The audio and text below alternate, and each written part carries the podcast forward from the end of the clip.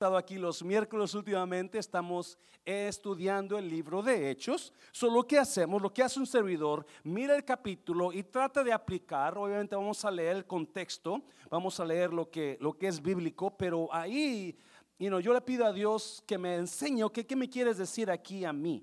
¿Qué le quiere decir a la iglesia? So, en el contexto, ahí sacamos cosas que quizás Dios no esté hablando ahora. Amén, iglesia. So, eso es como yo trabajo, como yo, yo le pido a Dios, que, ¿qué, nos, ¿qué nos quiere decir ahora? Porque ¿sabía usted que en la Biblia está todo lo que usted necesita para vivir su vida? En la Biblia está todo lo que usted necesita para ser un buen joven, un buen padre, una buena madre, un buen abuelo, un buen hijo. Todo lo que usted necesita está en la palabra de Dios.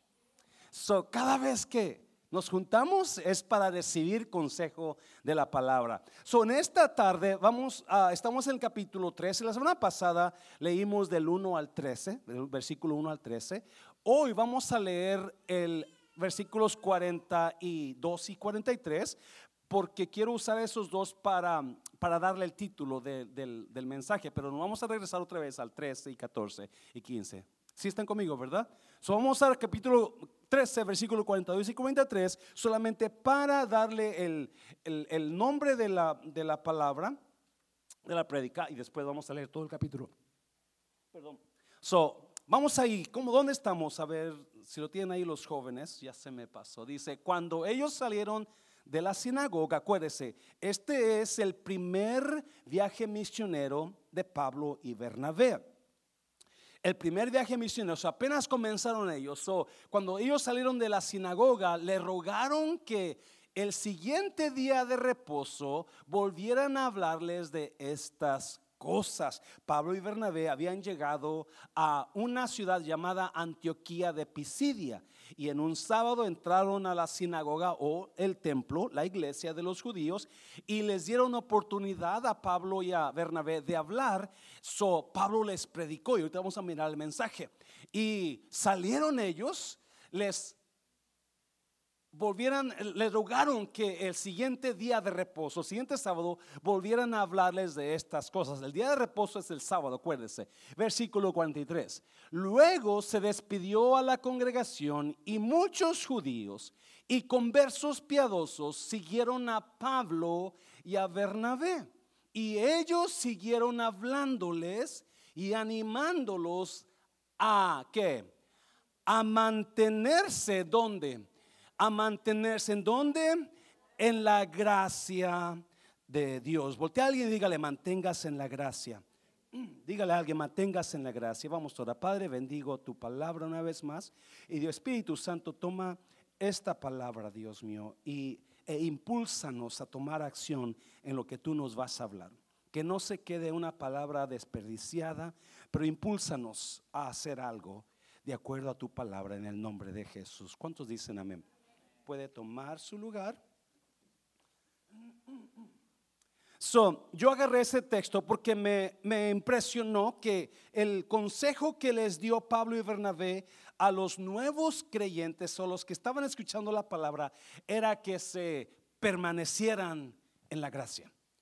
No te salgas, no te vayas. Don't you leave, don't quit the grace of God. Stay in the grace. Quédate ahí a través de la historia hemos mirado, hemos visto a personas que comenzaron con Dios, comenzaron bajo la gracia y el llamado de Dios, pero algo pasó en sus vidas y de repente se fueron de la gracia, no permanecieron.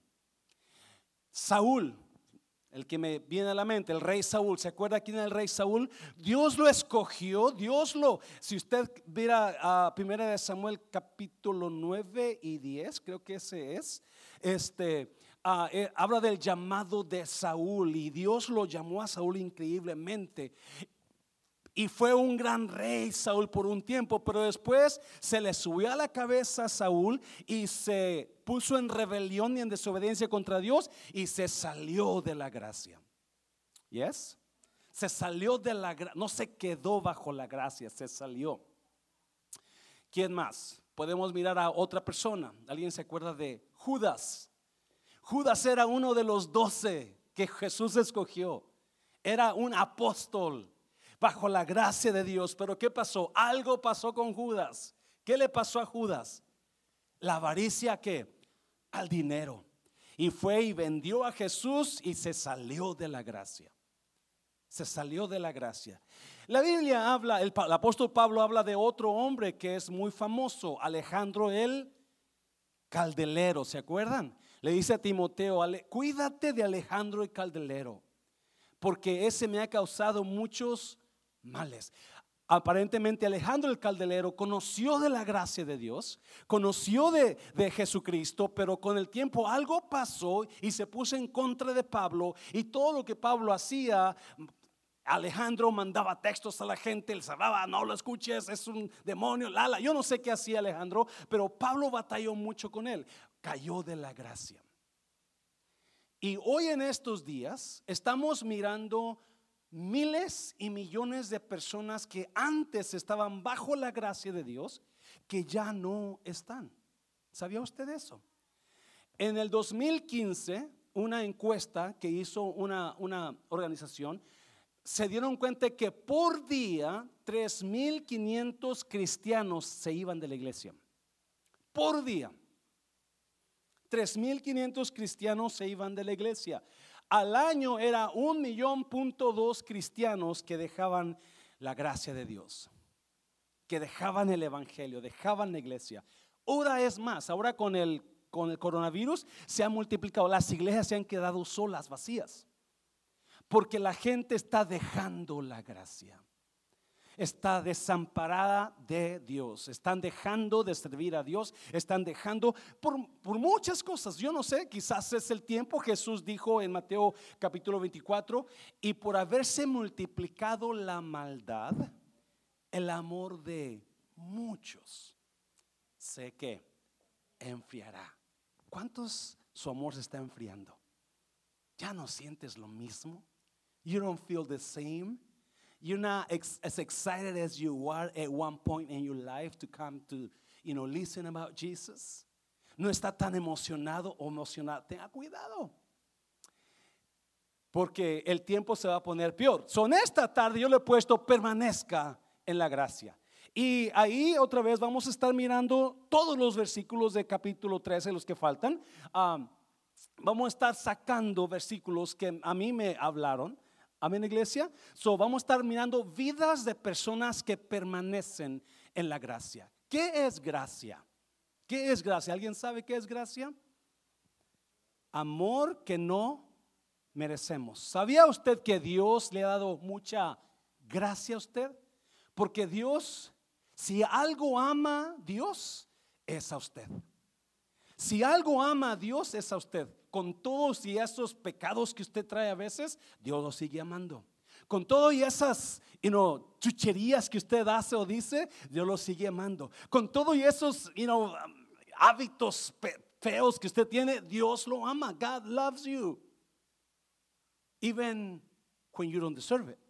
Aun cuando usted no lo merece. Porque la Biblia dice que porque hemos pecado, estamos destituidos de qué? De la gloria de Dios. So, lo que merecemos es el infierno, que merecemos es castigo, pero Dios no nos ha castigado, Dios nos ha amado. So, en otras palabras, gracia es darle a la gente lo que necesitan, no lo que merecen. Se lo voy a repetir. Gracia es darle a la gente lo que necesitan, no lo que merecen. So, quizás usted ve a su pareja y se peleó con su pareja y su pareja le hizo algo feo y usted merece que usted le dé unas cachetadas con guante uh, negro, pero usted en lugar de darle lo que merece, le da un abrazo bien rico y un besote que hasta va a tronar. ya comenzaron algunas a darle besos. Es todo. Usted no da, gracia es dar lo que necesita la, no lo que merece. No, ahorita lo vamos a mirar muy más claro. Aquí en la iglesia, so vamos a entrar rápidamente al estudio. Número uno, ¿qué yo miro de personas que permanecen en la gracia? ¿Qué es lo que yo veo? Extienden gracia a los demás. Personas que se quedan en la gracia extienden gracia a los demás. Por allá en un versículo, Jesús dijo en Mateo, dice, dad de gracia lo que de gracia recibiste. Si usted entendiera este punto, este punto para mí es lo mejor. Cuando nosotros nos quedamos en la gracia, somos llamados a dar gracia a los demás. Somos rápidos para juzgar a los demás, pero la Biblia no me dice que yo juzgue a los demás, sino que extienda gracia. Y es lo que hicieron Pablo y Bernabé. Vamos a, los versículos, capítulo 13, versículo 13. Mira, dice, habiendo zarpado de Pafos, Pablo y sus compañeros, noté una cosa, antes de estos versículos, primero era Bernabé y Pablo. Después de estos versículos va a ser Pablo y su grupo. Rigo Tovar y su grupo. Es lo que va a ser ahora. Ahora es Pablo y sus compañeros, Pablo y sus grupos, Pablo y sus ayudantes, la, la, la. So, Pablo y sus compañeros arribaron a Perge de Panfilia, pero Juan, apartándose de ellos, volvió a Jerusalén. Ya miramos eso la semana pasada, pero quise poner ahí porque quiero que vea cuando salió, salió de, de, de, de Pafos, zarpado de Pafos, Pablo y sus compañeros arribaron a Perge de Panfilia, versículo 14, mire. Ellos pasando de Pergue llegaron a Antioquía de Pisidia y entraron en la sinagoga un día de reposo y se sentaron. ¿A dónde van Pablo y Bernabé? A hablar de la gracia de Dios. ¿Alguien me está oyendo? ¿A dónde se dirigen Pablo y Bernabé? A hablar de la gracia de Dios, a extender gracia a la gente. No los conocen, pero van a extender gracia a la gente. Y eso es lo que usted y yo somos llamados a hacer. Ahorita vamos a hablar un poquito de áreas en que usted puede dar gracia. pero quiero notar una cosa. Si usted nota, pasaron de Pafos a Pergue, pero en Pergue pasaron de, largo y llegaron hasta Antioquía. ¿Por qué no predicaron en, en Pergue? ¿Por qué no se quedaron ahí? ¿Por qué no? ¿Por qué ellos siguieron de largo hasta Antioquía? O hay una Antioquía, en esa área de Antioquía, hay dos Antioquías en la Biblia, la Antioquía que estaba cerca de Jerusalén y esta Antioquía de Pisidia. Esta es otra Antioquía. Pero en esa área se le llama el área de Galacia. ¿Alguien sabe lo que estoy hablando? So, el libro de Gálatas, nosotros pensamos que se había llevado, se escrito a una iglesia que estaba en la ciudad de Galacia, pero Galacia no era una ciudad, era un área donde había muchas ciudades. So, cuando Pablo le cuando Pablo escribe el libro de Gálatas a los de Galacia, no le está escribiendo a una ciudad, está escribiendo a un área. Antioquía de Pisidia, ellos, ellos eran parte del área de Galacia. ¿Alguien me está oyendo? Quiero ir a Gálatas capítulo 4 y voy a regresarme, por favor. capítulo 4 de Gálatas, Mira lo que dice Pablo después a los Gálatas. Dice, pues vosotros sabéis que a causa de una enfermedad del cuerpo os anuncié el Evangelio. cuando Al principio. Note una cosa. Muchos comentaristas creen que Pablo y Bernabé no predicaron en Pergue y siguieron hasta, hasta Antioquía porque venían de Pafos donde Pablo se enfermó de malaria porque era muy bajo del mar, había mucha, muchas infecciones, so él tenía que subir a un área alta para poder sanar de su, de su enfermedad. So, por eso no predicaron en Pergue, subieron hasta Antioquía, donde es Gálatas. Y Pablo aquí dice que al principio, a causa de una enfermedad, les predicó el Evangelio. Dios va a usar contra ti. Dios es el Dios de fintas, acuérdese. Dios es el Dios. Dios va a usar tiempos difíciles para llevarte a tiempos mejores en tu vida. Se lo voy a repetir. Dios es el Dios de fintas. A veces Dios va a traer un problema a nosotros para poder nosotros ir a otro nivel en nuestra vida. El caso es mirar y preguntarle a Dios qué es lo que Dios quiere hacer. Porque Dios siempre trae fintas a nuestra vida. Acuérdese, es la finta es cuando te avientan una recta que parece recta, pero es una curva y tú te vas con la finta. Porque no es una recta, es una curva. Es cuando el quarterback te hace la señal que va a tirar para allá la pelota, pero la avienta para allá. Esa es una finta. Y Dios es el Dios de fintas, donde muchas veces va a traer problemas a tu vida, situaciones difíciles para poder abrir una puerta más grande sobre tu vida. Dáselo fuerte al Señor, dáselo fuerte. So, Pablo les dice a los Gálatas, al principio tú no deberías haber escuchado la palabra. Yo te la prediqué por una enfermedad que traía. En otras palabras, yo tenía que venir para acá porque estaba enfermo y aquí yo te prediqué. ¿Alguien me está oyendo? Versículo 14. Y no me despreciasteis ni desechasteis por la prueba que tenía mi cuerpo, antes bien me recibisteis como un ángel de Dios, como a Cristo Jesús. O eso es lo que los comentaristas dicen, que Pablo en su viaje para extender gracia a los demás fue y dio gracia a los de Galacia, a Antioquía. Vamos para Hechos capítulo 13 otra vez. Vamos a extender gracia. So, versículo 15. Y después de la lectura de la ley de los profetas, los principales de la sinagoga mandaron a decirles, varones hermanos, si tenéis alguna palabra de exhortación para el pueblo, habla. So, cuando llegan ahí a Antioquía, el sábado, que era el día de descanso, va Pablo y Bernabé y entran a la iglesia judía, que es la, la sinagoga. En la sinagoga usualmente se abría el servicio con el Shama, donde es capítulo 6 de Deuteronomio. Oye Israel, Jehová, vuestro Dios, Jehová, uno es. Y luego comenzaban a hablar de algún profeta y luego comenzaban a orar. Y después, si había alguna persona nueva que era distinguible, que quizás conociera de, las escrituras, le daban a la persona la oportunidad de decir algo, solo pasaban al púlpito para que dijera palabras. So a Pablo le dicen, hey, alguien, o Bernabé, si tienes alguna palabra de exhortación para el pueblo, habla. Versículo 16.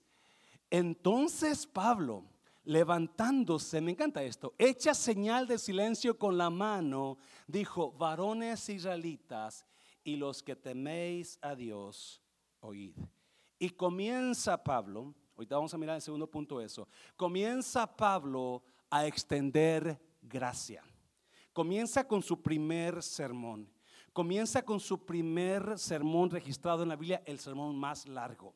Si usted, si usted no conoce el Antiguo Testamento, haga apuntes, porque ahorita en cinco minutos usted va a conocer todo el Antiguo Testamento. Porque Pablo se aventa, se avienta con su sermón primero, extendiendo gracia.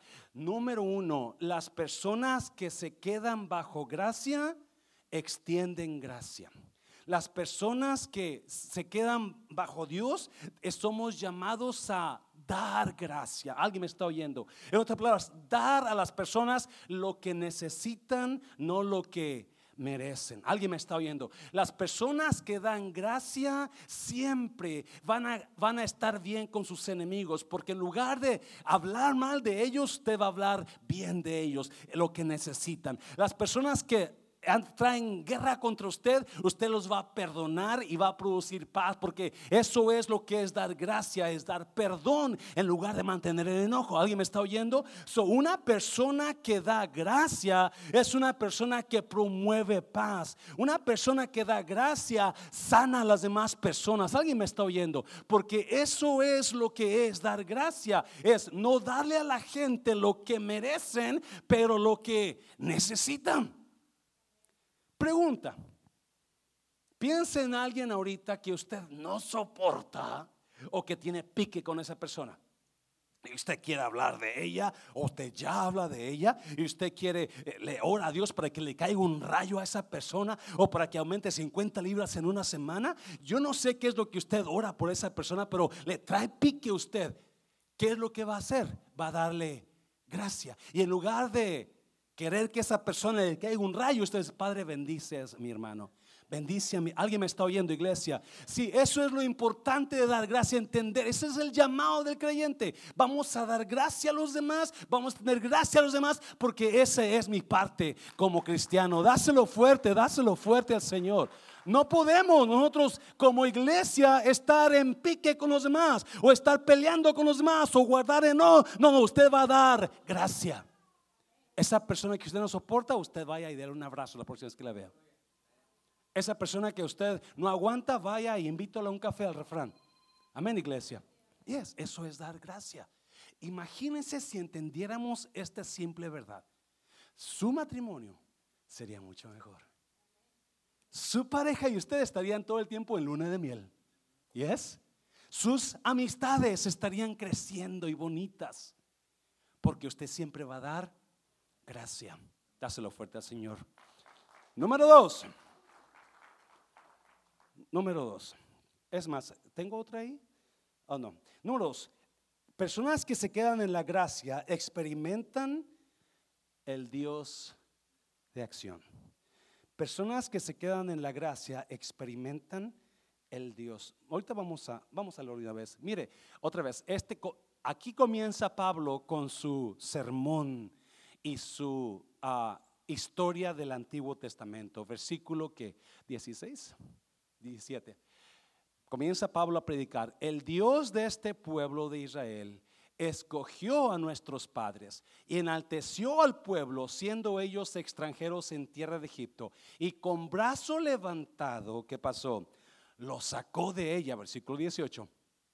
Y por un tiempo, como de 40 años, los soportó en el desierto, versículo 19 y habiendo destruido siete naciones en la tierra de Canaán, les dio en herencia su territorio, 20 Después, como por 450 años, les dio jueces hasta el profeta Samuel. Note una cosa, Pablo está hablando hechos reales de lo que pasó con el pueblo de Israel. Y está hablando desde que salieron de Egipto, que duraron 400 años, y luego más 40 en el desierto son 440, más 10 en el tiempo que agarraron, que, conquistaron la tierra son 450, que es ahí lo que Pablo dice, después de 450 años. So, Pablo conoce la Biblia, el Antiguo Testamento, y lo está diciendo, versículo 21.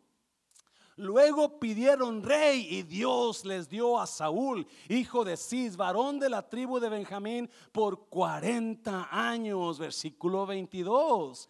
Quitado este les levantó por rey a David, de quien dio también testimonio diciendo, he hallado a David, hijo de Isaí, varón conforme a mi corazón, quien hará que todo lo que yo quiero. Personas conforme al corazón de Dios hacen lo que Dios quiere, no lo que ellos quieren.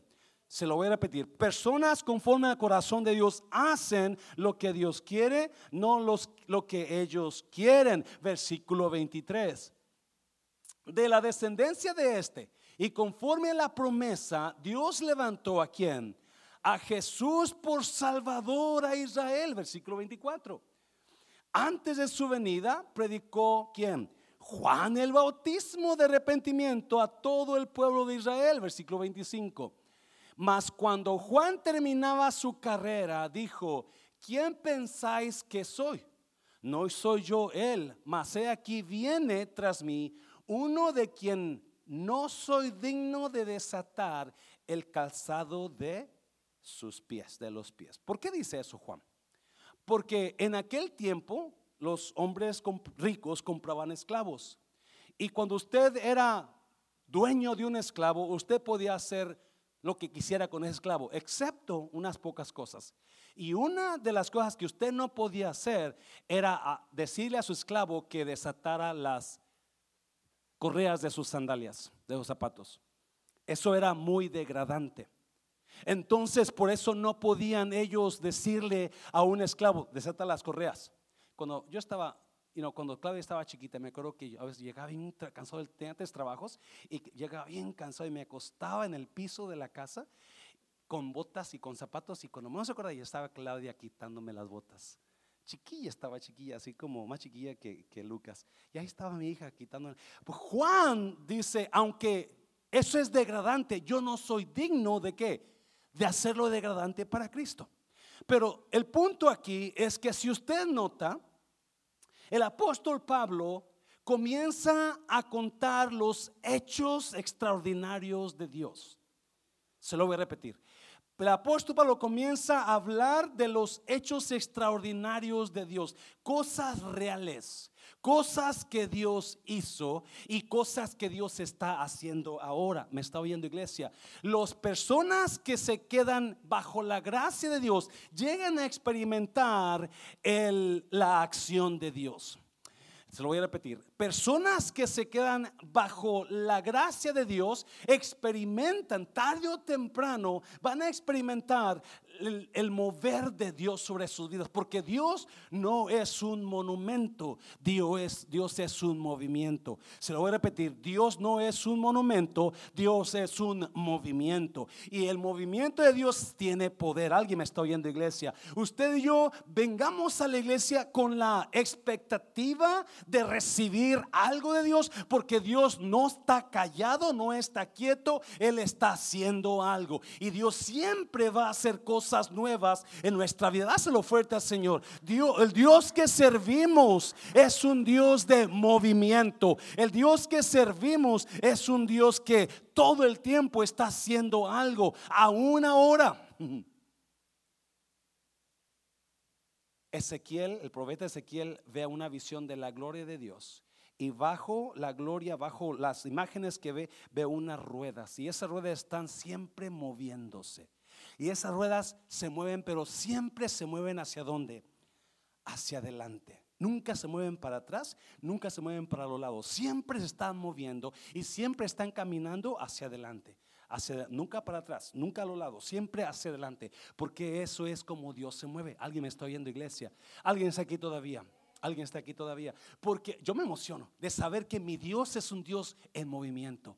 Es un Dios que está trabajando a favor de su pueblo. Dáselo fuerte Señor.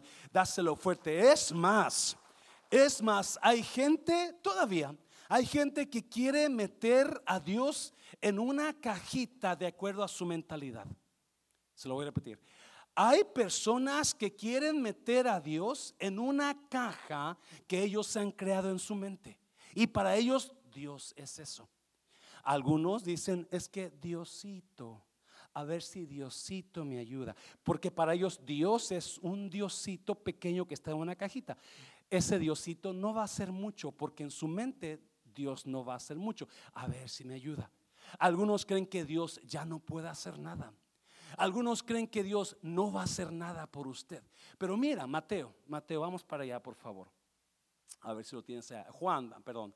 Juan 5 dice, y por esta causa los judíos perseguían a Jesús y procuraban matarle porque hacía que estas cosas en el día de reposo. Jesús sanó a un hombre y se enojaron porque lo sanó, porque era en día de reposo.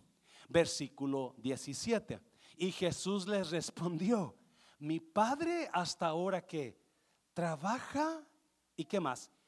Y yo trabajo. Note una cosa, los judíos no querían y no creían que Jesús debería hacer milagros en sábado. ¿Alguien me está oyendo?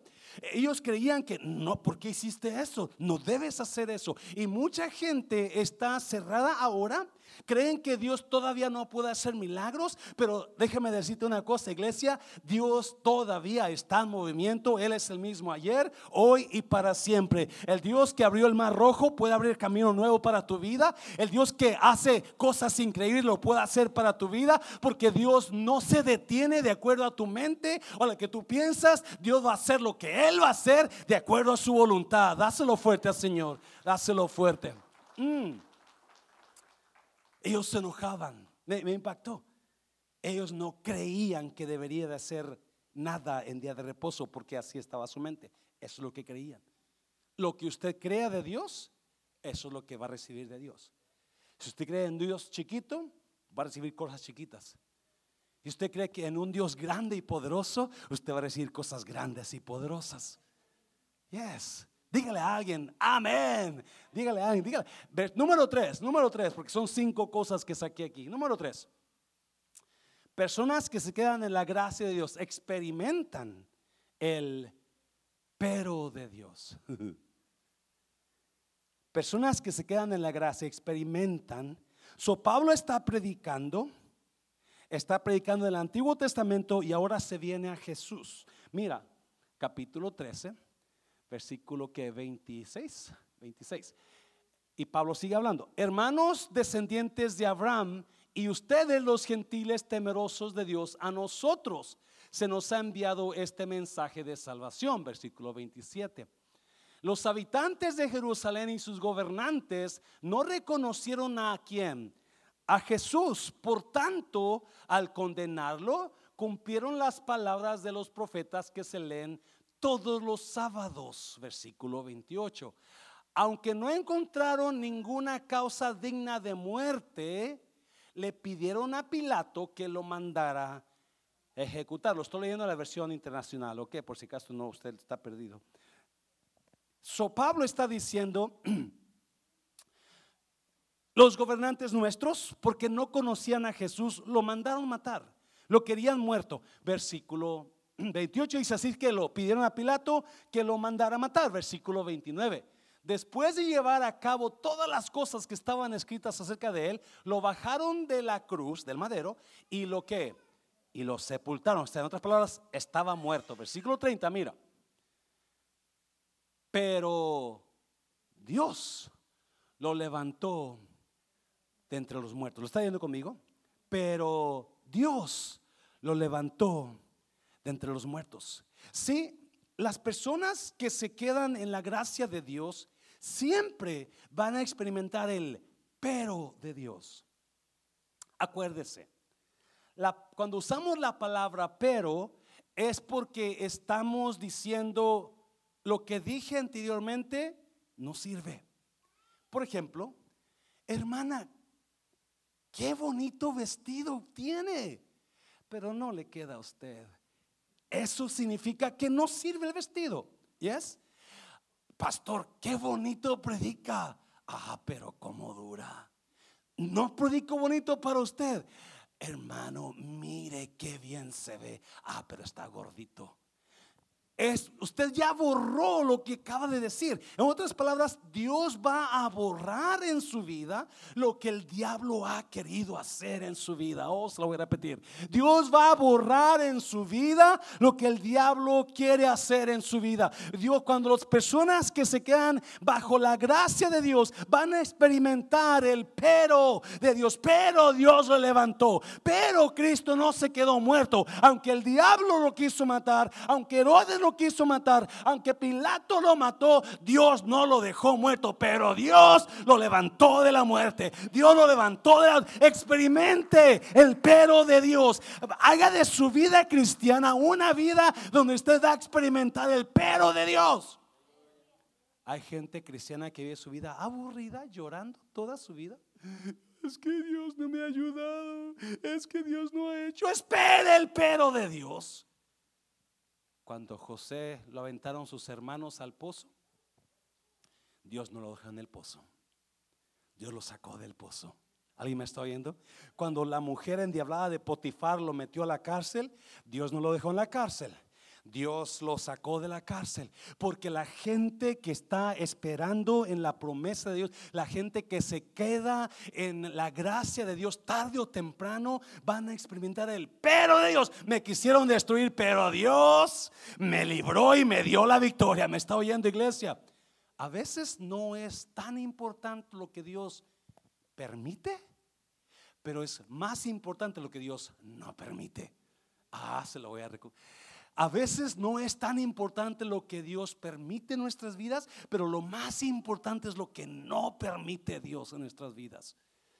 Alguien me está oyendo, iglesia. Yes, Él permite a veces que pasemos por pruebas, pero no permite que nos quedemos en la prueba. ¿Me está oyendo? A veces permite que pasemos con, con problemas financieros, pero no permite que nos vayamos a la bancarrota. ¿Me está oyendo? Porque eso es lo que es Dios. Es el pero de Dios. Pero Dios actuó en esta situación. Dios me levantó. Dios hizo cosas increíbles. Dáselo fuerte al Señor. Dáselo fuerte. Versículo 31. Durante muchos días lo vieron los que habían subido con él de Galilea a Jerusalén y ellos son ahora sus testigos ante el pueblo. Jesús después que se levantó de la muerte, él duró 40 días predicando, ah, hablando con las personas. Número cuatro, rápidamente. Número cuatro, las personas que se quedan bajo la gracia saben que están viviendo en el tiempo perfecto de Dios. Hay un versículo aquí que me impacta, por eso le puse ese título aquí. Hay un versículo, Pablo está, Pablo está predicando, you know, capítulo 13, versículo 30 y que 32. Y nosotros también os anunciamos que el evangelio de aquella promesa hecha a nuestros padres. Pablo sigue predicando su sermón. Versículo 33 la cual Dios ha cumplido a los hijos de ellos, a nosotros, resucitando otra vez. ¿A quién? A Jesús, como está escrito también en el Salmo segundo, mi hijo eres tú, yo te he engendrado hoy, 34. Y en cuanto a que le levantó de los muertos para nunca más volver a corrupción, lo dijo así, os daré las misericordias fieles de David, 35. Por eso dice también en otro salmo, no permitirás que tu santo vea corrupción, versículo 36. Porque a la verdad David, habiendo servido, note esto, a su propia generación, según la voluntad de Dios, durmió y fue reunido con sus padres y vio corrupción. Otra vez, porque a la verdad David, habiendo servido, ¿dónde? A su propia generación según la voluntad de Dios, durmió o murió y fue reunido con sus padres y se lo comieron los gusanos. Cristo se levantó al tercer día porque los judíos creían que una vez que una persona duraba cuatro días muerto, ya comenzaba a descomponerse. So, por eso tenía que levantarse al tercer día para que su cuerpo no se descompusiera. Amén, iglesia. Por eso dice, y no vio, su cuerpo no vio corrupción. No, Pablo se mete y habla sobre el rey David. Y habla de que David sirvió a Dios en su propia generación, de acuerdo a la voluntad de Dios. En otras traducciones dice, de acuerdo al propósito de Dios. ¿Están aquí todavía? Dios lo puso a usted en este tiempo para que sirva a Dios en alguna en el propósito que Dios le dio a usted. Se lo voy a repetir. Dios lo todo lo planeó Dios para que usted naciera en este tiempo, para que usted viviera en este tiempo, porque el propósito de Dios tiene que ver con usted en este tiempo. Mucha gente no entiende eso, están viviendo sus vidas fuera del propósito y la voluntad de Dios porque no se han dado cuenta que este es su tiempo de usted. David nació en aquel tiempo porque Dios necesitaba a David que fuera el rey de Israel y que matara a Goliat y que tomara el lugar de Saúl. Pero a usted Dios lo hizo que naciera en este tiempo por un propósito especial. Mm. Está mirando como que, ok, ya termine, pastor. Y mucha gente se va a ir a morir, se va a morir y no van a encontrar el por qué está usted aquí. Van a irse de este mundo con las manos vacías porque no hicieron, nunca encontraron su propósito y nunca sirvieron a Dios. ¿Alguien me está oyendo? Esther capítulo 4, si lo puedes poner ahí por favor, Esther capítulo 4. Mira lo que dice. Si te quedas callada en un momento como este, el alivio y la liberación para los judíos surgirán de dónde? De algún otro lado, pero tú y tus parientes morirán. ¿Quién sabe si no llegaste a ser reina precisamente para un momento como este? Es la historia de, de Esther. Mardoqueo, su tío, y todos los judíos están bajo ataque. De una forma milagrosa, Dios agarró a Esther y la puso como reina. El ataque viene contra todo judío, los van a matar. La única persona que puede hacer algo es quién? Esther. Pero sabe Esther que ella puede morir si trata de hacer algo, porque su esposo no sabe que ella es judía. Y todos los judíos deben de morir. So, cuando Mardoqueo le dice a Esther, Esther, necesito tu ayuda, necesito que vayas con el rey y le digas que tú eres judía. Ella dice, yo no voy a hacer eso, yo voy a morir. Y Mardoqueo le da el mensaje que a mí se me hace increíble. Ok. Yo creo, le dice Esther, que tú, Dios te puso en ese lugar exactamente para este tiempo. Porque Dios te quiere usar a ti para salvar a los judíos.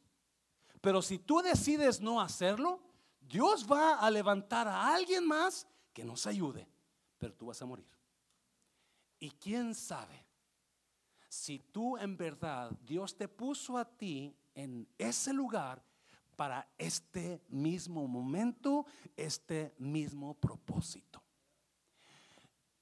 Cada uno de nosotros estamos en esta tierra porque Dios tiene un propósito específico en este mismo tiempo. Usted no nació cuando estaban los cavernícolas por alguna razón. Imagínese andar todo encuerado ahí, barbudo y no, sin bañar, sin lavarse la boca. No nació en ese tiempo. Usted nació en este tiempo porque Dios tiene un propósito específico para usted ahora. Yo esperaba que aplaudieran, pero bueno, con esa me conforme. Dáselo fuerte al Señor. Dáselo fuerte. Y mucha gente va a irse al cielo sin nunca haber encontrado y servido en el propósito. David sirvió a su propia generación de acuerdo al propósito de Dios, dice el versículo, a la voluntad, propósito. Hay una razón que yo estoy aquí y no eso no me le quita nadie de la mente. Dios me dejó aquí por esta iglesia. Este es mi propósito. Eso yo lo he entendido desde ese día que Dios me dio los papeles sin que yo los mereciera y no pudiera tener el tiempo, ¡pum!, me los dio. Porque ese fue mi trato con Dios. Dios, si tú tienes un propósito para mí, entonces tú vas a abrir puertas para que yo me quede en Estados Unidos. Y automáticamente Dios me dio los papeles para que este es el propósito. Alguien me está oyendo, iglesia. Cada uno de ustedes, allá afuera tengo una lista. Por si alguien quiere servir en la iglesia y quizás comenzar a encontrar su propósito, este sábado a las ocho y media, no nueve, ahí dice nueve, pero a ocho y media vamos a estar aquí en la iglesia con un desayuno para que usted, si quiere servir a Dios y encontrar su propósito, véngase el sábado a las ocho y media, aquí lo esperamos. Amén, iglesia, dáselo fuerte, dáselo fuerte. Vamos para este, Hechos 13, por favor. ¿Dónde estábamos? En el treinta y tantos, ¿verdad? Hechos 13. Vamos para allá porque quiero terminar el, ese, ese versículo 37. Mas aquel a quien Dios levantó no vio corrupción. 38. Sabed pues esto, varones hermanos, que por medio de él, ¿de quién es él? De Jesús, o se os anuncia que perdón de pecados. Ahí Pedro, Pablo se mete en camisa de once varas, porque los judíos creen que solamente el sacerdote de ellos puede perdonar pecados, y una vez al año. Pero Pablo les da el mensaje a usted y a mí. Solamente por medio de él se anuncia el perdón de pecados. No hay otra manera. No hay otra manera, no hay nada que pueda perdonar pecados, solamente la sangre de Cristo, la fe en Jesucristo. No hay nada que lo lleve a usted al cielo, solamente la fe en Jesucristo. No hay nada que lo ponga a cuentas con Dios, solamente Cristo Jesús. So Pablo está, les avienta ahí la bomba, versículo 39. Si lo pones, por favor, 39. Y que de todo aquello que por la ley de Moisés no pudisteis ser justificados, ¿en quién? En él.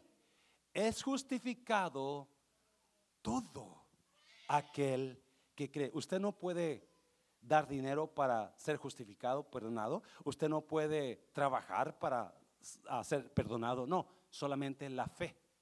Cristo lo hizo todo en la cruz. Y si usted no tiene perdón de pecados, usted está en peligro de irse a un lugar de tormento. Amén, iglesia. Si usted no ha conocido a Jesús como Salvador, usted está en mucho peligro de no de no tener vida después que usted muera. Versículo 40. No, mire lo que dice versículo 40. Mira, mirad pues que no venga sobre vosotros lo que está dicho en los profetas. Pablo da una advertencia. He gives us a warning. Watch out, be careful. Something may happen to you. Mirad pues, ten cuidado. Mira, versículo 41. Mirad, oh menospreciadores, la palabra, y asombraos y desapareced, porque yo hago una obra en vuestros días, obra que no creeréis si alguien os la contare. Mirad, oh menospreciadores. Está hablándole a la gente que escucha y menosprecia. La gente que escucha y no, no quieren aceptar. Y Pablo dice muy claro, ten cuidado. Si usted ya escuchó y usted rehúsa aceptar a Cristo, ouch, puede haber problemas. Puede haber cosas para ti. Número 5, ya termino porque ahí viene lo bueno. Son portadores de paz y de juicio. Personas que se quedan en la gracia son portadores de paz, pero también de juicio. Me escucha bien. Usted y yo tenemos en nosotros algo que se llama el Espíritu Santo. Amén, iglesia. Usted no es cualquier persona. Usted no es un termómetro, usted es un termostato. Los termómetros miden el tiempo, miden la temperatura, pero los termostatos controlan la temperatura. Usted tiene el poder de cambiar cosas. Usted tiene el poder de entrar a un cuarto y cambiar la, el lugar en alegría, en gozo, en fe. La, cambiar la atmósfera. Usted y yo tenemos ese poder. Desafortunadamente hay personas que entran a un cuarto y todo se agüita. Toda la gente, oh my God, ya llegó fulano. Oh, aquí está fulana. Y usted no es esa persona. Usted es así porque no ha entendido que usted es un termostato, no un termómetro. Donde quiera que vayamos nosotros, llevamos algo poderoso. Donde quiera que vayamos, vamos, debemos llevar paz, debemos llevar alegría. A veces sabemos que vamos en mal, mal día, pero usualmente debemos de proyectar cosa buena. Alguien me está oyendo, iglesia. ¿Estás aquí todavía? No podemos llevar muerte, no podemos llevar cosas negativas, debemos de llevar alegría y gozo y paz. Acuérdese, nosotros extendemos qué? Gracia a los demás. ¿Y qué es extenderle gracia a los demás? Dar lo que necesitan, no lo que merecen. Oh my God, ¿cuántas personas usted le trae unas ganas a fulano, a fulana? Y le quiere dar lo que merece, pero esa no es la gracia de Dios. La gracia de Dios da lo que los demás necesitan. Piensa en esa persona que usted le trae unas ganas y la próxima vez que la vea, vaya y abrázela. ¿Yes? Now, mire esto. Son portadores de paz y de juicio. Mira los versículos 44. El siguiente día de reposo, el siguiente sábado, se juntó casi toda la ciudad para oír la palabra de Dios sabían que Pablo había estado un sábado anterior y porque Pablo estaba lleno de Espíritu Santo, de gloria, de poder, les gustó tanto que al siguiente se corrió la voz. Pablo va a estar. Aquellos judíos van a estar otra vez ahí. Sola, todo mundo llegó. Versículo 45. Pero viendo los judíos la muchedumbre, se llenaron de celos y rebatían lo que Pablo decía, contradiciendo y blasfemando. Oh, la envidia, ¿sí? Aquel tiene más que yo, voy a hablar mal de él para que se lo quiten. Aquella está más guapa que yo, voy a decir cosas de ella para que la gente le tenga enojo. Y es lo que hicieron ellos. Comenzaron, mira, versículo 46.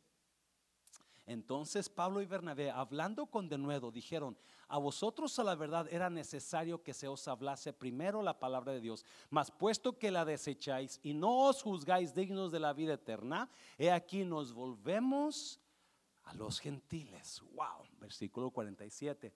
Porque así nos ha mandado el Señor diciendo, te he puesto para luz de los gentiles, a fin de que seáis para salvación hasta lo último de la tierra. Acuérdese, la palabra gentil significa que ¿quiénes son los gentiles? Usted y yo. Los gentiles es toda persona que no es judía, no es de Israel. So, usted y yo somos los gentiles. Versículo 48. Los gentiles oyendo esto se regocijaban y glorificaban la palabra del Señor y creyeron todos los que estaban ordenados para vida y creyeron todos los que estaban qué? Ordenados para vida eterna. Quiero aclarar ese punto rápidamente. Usted está aquí porque usted está ordenado, ordenada para vida eterna. Este es su momento, este es su tiempo de Dios para usted. alguien está aquí. La Biblia habla de una doctrina que se llama la, doctrina de la elección. Y cuando eso, la doctrina de la elección nos enseña que Dios lo escogió a usted para que usted no se fuera a un lugar de tormento. Le toca a usted aceptar o no. Pero Dios lo, lo ordenó para que usted tenga vida, para que usted tenga abundancia, para que usted tenga misericordia y gracia de Dios. Por eso dice, creyeron todos los que estaban ordenados para vida eterna. Versículo 49, rápidamente. Y la palabra del Señor se difundía por toda aquella provincia. Lo hemos estado hablando últimamente. Y no, si la iglesia, Mundo de Restauración, le hablara a una persona, una, cada persona de nosotros le hablara, invitaran a una persona a la iglesia, tendríamos que ser forzados a comprar un edificio grandísimo muy pronto. Porque el problema es que no hablamos. Hágase una pregunta en su mente: ¿cuántas personas usted ha traído nuevas aquí a la iglesia en el tiempo que está aquí? Porque no hablamos. Y la gente se está muriendo. Día con día se mueren miles de personas sin Cristo. Porque nosotros no les hablamos. Ese no es el problema de Pablo. Pablo hablaba y hablaba. Versículo 50. Ya, ya termino con esto. Ah, mira. Pero los judíos instigaron a mujeres piadosas y distinguidas y a, las, a los principales de la ciudad y levantaron persecución contra Pablo y Bernabé y los que y los expulsaron de sus límites. Nunca crea todo lo que le dicen. Por favor, nunca. Obviamente los judíos sabían a dónde ir. Vamos a ir con las gentes influyentes mujeres distinguidas y de dinero y los principales de la ciudad, porque sabían que si les decían mugrero de Pablo y Bernabé, iban, iban a hacerlos enojar contra Pablo y Bernabé y los van a correr. Y es lo que hicieron, y es lo que hace la gente y el diablo. El diablo siempre, si, si alguien le tiene coraje a usted, quizás el diablo va a usar a personas para que hablen mal de usted, para que los demás le tengan enojo a usted también. Nunca, oh, a mí me sorprende la, ¿Cuánta gente cree lo que la gente dice? ¿Cuánta gente? No, es que fulano dijo que aquel y aquella. ¿Really? ¿Y usted fue testigo? ¿Usted sabe, cierto? ¿O usted más está creyendo lo que esta gente está hablando? No, no podemos escuchar y creer todo lo que la gente dice porque sabrá Dios qué intenciones tengan. Amén, iglesia. Dáselo fuerte al Señor, dáselo fuerte. Acuérdese, cuando llegó Pablo y Bernabé ahí, los invitaron a que hablaran, ¿se acuerdan? Si tienen algo que decir, bueno, hablen. Y Pablo se levantó y levantó la mano en forma de silencio, pero ahora los están corriendo. Porque todo mundo te va a amar hasta que te conviertes en su competencia. Te lo voy a repetir. Todo mundo te va a querer. Todo mundo te va a amar. Pero no te conviertas en su competencia porque te van a odiar. E, esa es la verdad de la vida. Te van a odiar, te van a enojar. No, mire versículo 51 ya para terminar rápidamente. Mire. Solos corrieron. Ellos entonces, sacudiendo contra ellos el ¿qué? Polvo de sus pies, llegaron a Iconio. Lo notó. Sol, lo sacaron de la ciudad y cuando iban saliendo de la ciudad, ¿qué hizo Pablo y Bernabé? Sacudieron el polvo de sus pies contra la ciudad. ¿Qué significa? ¿Qué, estás haciendo? Como un niño malcriado. ¡Ah! No, no. Eso lo enseñó Jesús como paz y juicio. Paz y juicio. Muy importante. Hay personas que nunca te van a creer, nunca van a creer el Evangelio. Ouch. Y piensan ellos que yo nunca voy a creer lo que él dice, ya no voy a serme cristiano. no, nadie lo va a forzar. Pero tenga cuidado. Porque el sacudirte el polvo de los pies significaba allá tú y Dios. Que Dios tenga misericordia de ti. No quisiste nada de mi mensaje, vételas con Dios entonces. Toda la gente que escuchaba y no creía, entonces se sacudían el polvo. Mira, Mateo, Mateo, ya para este término. Mateo. Mateo, esta es la historia, capítulo 10, donde Jesús agarra a sus doce discípulos y los manda a predicar. Y les dice, no lleven dinero, no lleven comida, porque el obrero es digno de su salario, la, la, la, no lleven nada. Y en el versículo 12 dice, y al entrar en la casa, salúdenla. Mírenla, salúdenla. Versículo 13. Y si la casa fuere digna, tu paz, vuestra paz, ¿qué?